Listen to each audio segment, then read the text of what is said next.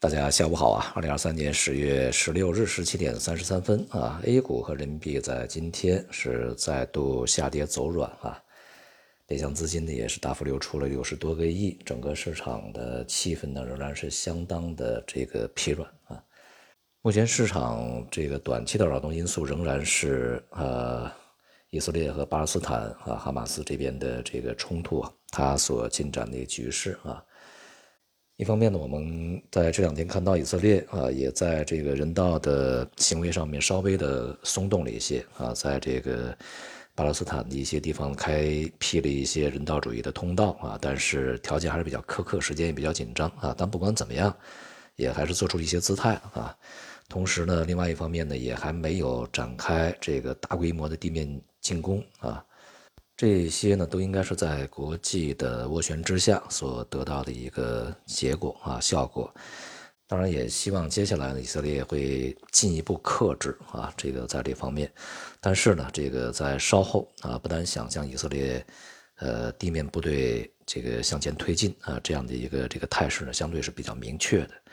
那么从外围的其他的一些国家，比如伊朗啊、啊约旦呐、黎巴嫩呐、叙利亚呀等等啊。当然也包括沙特、伊拉克这些国家，呃，他们的动作将会如何？尤其是伊朗啊这样的一些国家呢，是否会如他们所说要开辟一些新的战线出来？如果是那样的话呢，将使得当前的这个冲突呢不再局限于加沙地带啊，而是向这个整个的中东呃其他地方去蔓延啊。如果那样的话，呃，我们。虽然不敢说啊，是不是另外一次中东战争又要去开启啊？但至少呢，会使中东那边的这个乱局啊，呃，会向四周去辐射啊。那样的话，会对整个全球的经济以及地缘政治呢，去增加更多的变数啊。因此呢，我们需要进一步的观察事态的走向啊。但是呢，在近段时间，一些市场对于中东地区的这个冲突的反应呢，稍显夸张啊，稍显过度了一些。只要局势呢当前没有呃进一步的极端恶化啊，比如说是伊朗派出他们的部队啊，这个然后去加入这个战团啊，或者说其他一些国家采取了非常重大的一些这个举动啊，应该说呢，这个相对的影响还是可控的啊，不至于造成非常重要的一些麻烦。但是呢，这个从市场上来看啊，无论是我们内部的 A 股还是其他国家的股市。呃，都是处在一个承压、这个震荡下行的一个状态中啊。这个呢，从根本上，它不是由于地缘政地缘政治啊、中东冲突了所去引起的。从根本上，仍然是一个经济在未来啊，这个人们看到的前景，并没有一个非常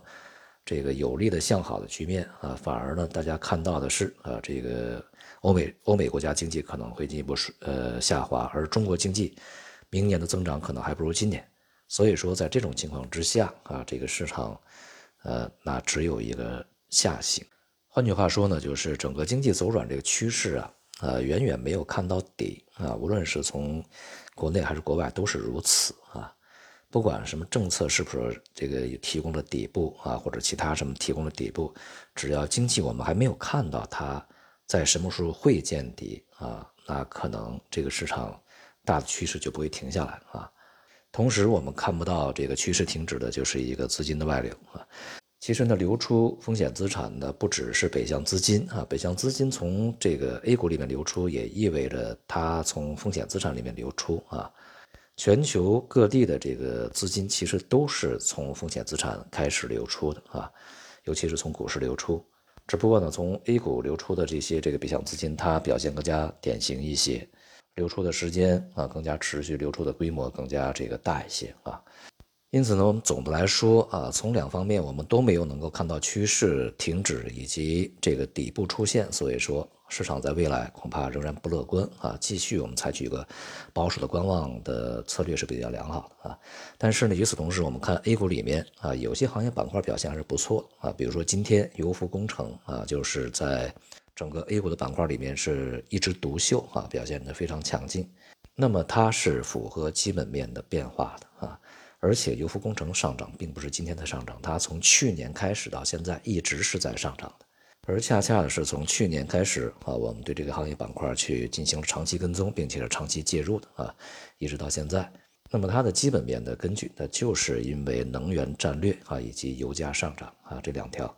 从很大的意义上来说呢，传统能源在未来的很长时间里面还要充当非常重要的角色啊，因此呢，对于他们的投资也好，发展也好，还是有呃比较长的一个时间要走，而且也还是有空间啊。所以呢，就是在这样的一个状况之下啊，你如何去选择一些这个呃局部的啊结构性的机会，恐怕需要做很多功课啊，也需要有一些眼光啊，前瞻性。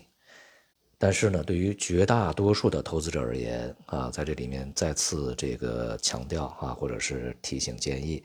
呃，目前的市场不适合绝大多数的投资者参与啊。好，今天就到这里，谢谢大家。